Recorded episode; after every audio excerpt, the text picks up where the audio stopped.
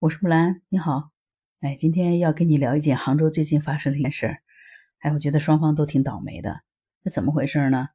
就是在杭州萧山的一个学校的操场上，五十二岁的钱阿姨晚饭以后和她老伴儿一起在跑道上散步，但是万万没有想到的，突然迎面跑来一个十五六岁的少年，和钱阿姨的头部相撞了，钱阿姨就重重的摔倒在地上，鲜血直流。她老伴儿等人呢，就赶快拨打了幺二零，将她送到了医院。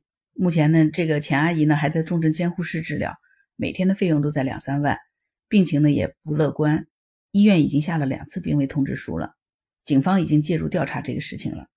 根据这个钱阿姨的女婿介绍说，钱阿姨的头骨从后脑勺一直裂到了鼻梁骨，可见撞击的力度是挺大的。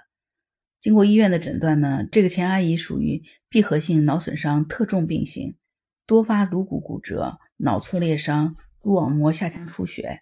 缺氧缺血性脑病，而医院表示呢，即便是抢救回来，极有可能钱阿姨也会成为植物人了。这个少年的家长呢，前期已经垫付了三万多块钱的医药费。就根据这个报道说呢，这个学校的体育场在周末和法定节假日是对外免费开放的，开放时间是上午的六点到十点，下午的一点到五点。事发的那天呢，是十月四号的傍晚，天已经黑下来了。事发地点的光亮相较于其他的地方呢，明显是不足的。目前这个学校已经暂停对外开放它的体育场了。而据少年的这个家长称呢，少年头上也撞了个大包，胳膊上和腿上也受伤了。少年是个体育生，事发的当天，少年是跟随他私人教练在操场上练习跑步，没想到会发生这种事情。事发以后呢，这个孩子的心态也很不好，心里很愧疚，这两天也没去上学了。不过呢。少年家长所称的这个教练呢，却是另外一番言论。他承认自己是少年的教练，但说他自己只是健身房的教练，是帮助少年练习力量和爆发力的。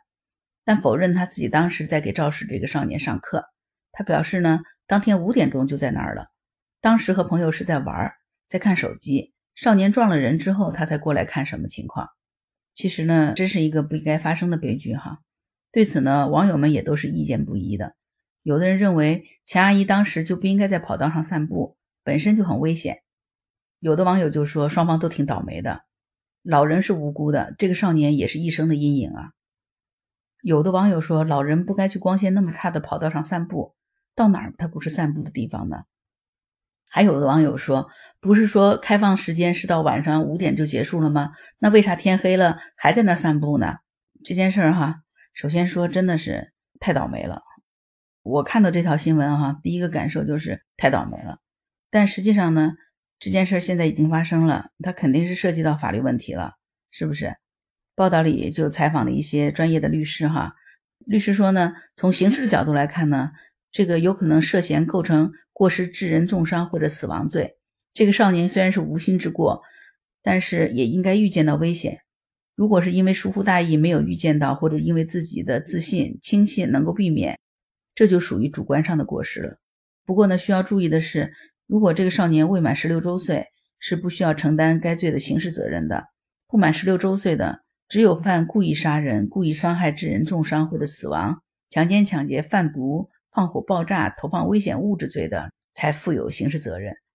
其次呢，从民事的角度来看呢，这个是属于人身损害。根据咱们国家民法典的规定。行为人如果因为过错侵害到他人民事权益造成的损害，应当承担侵权的责任。那如果钱阿姨构成这个重度残疾或者是抢救不过来去世了，就要承担残疾赔偿金或者死亡赔偿金、丧葬费啊、精神损害赔偿金等等损失。不过民法典还规定，被侵害人有过错的，应当根据其过错的程度，适当的减轻这个侵权人的责任。在这个事情里呢。钱阿姨在灯光昏暗的这个跑道上散步，而且明知道有其他人跑步可能会发生这个碰撞事故，她自身也是有一定的过错的。至于这个过错程度的大小，只能是由法院来判定了。那么学校是不是应该也要承担责任呢？学校的体育场馆免费对外开放，它本来是一件好事儿，但是如果是疏于管理导致事故发生，也是要承担一定的赔偿责任的。民法典里面是有规定的，宾馆呀。体育场馆、娱乐场所等经营场所、公共场所的经营者、管理者，如果未尽到安全保障义务，造成他人损害的，应当承担侵权责任。如果是因为第三人的行为造成他人损害的，由第三人承担侵权责任；经营者、管理者或者组织者未尽到安全保障义务的，应该承担相应的补充责任。当然，他们承担了补充责任之后呢，可以向第三人追偿的。具体到这件事儿呢，学校的体育场馆对外开放的时间是截止到下午的五点，但是呢，学校的小门却一直开着，社会人士也可以进入，而且呢，开放时间截止以后并没有清场。另外呢，跑道上灯光昏暗也是导致事故发生的原因之一，所以多种原因造成了这个结果。因此，学校在管理上存在漏洞和瑕疵的，没有尽到安全保障义务，是要承担一定的补充责任的。那你觉得这个少年的教练他应该承担责任吗？那如果说当时确实他是在从事这个有偿的教练服务，作为教练他就应该尽到相应的管理责任的。如果是由此导致学员侵害他人的，教练或者所属的机构是要承担一定的赔偿责任的，所以这么听起来，好像大家似乎都是有责任的，对吧？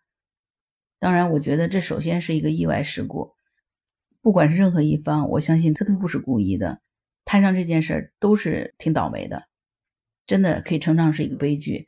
不管是谁哈，真的是意外无处不在呀。无论何时何地，都是要提高安全意识的，真的意外随时都有可能发生。真还不知道它会降临在谁头上。无论何时何地，咱们都是需要提高安全意识的。你说呢？在这件事上，你觉得少年、老人、学校、教练的责任应该如何划分呢？如果你对这个事情有看法，欢迎在评论区留言。如果你喜欢我的栏目，也可以关注我。好了，今天就聊到这里。如果你喜欢我的节目，请关注并订阅当户知，谢谢你。如果你喜欢木兰，也可以加入木兰的听友会，请到那个人人都可以发朋友圈的平台，输入木兰的全拼加下划线七八九，就可以找到我了。好啦，今天就到这儿，我是木兰，拜拜。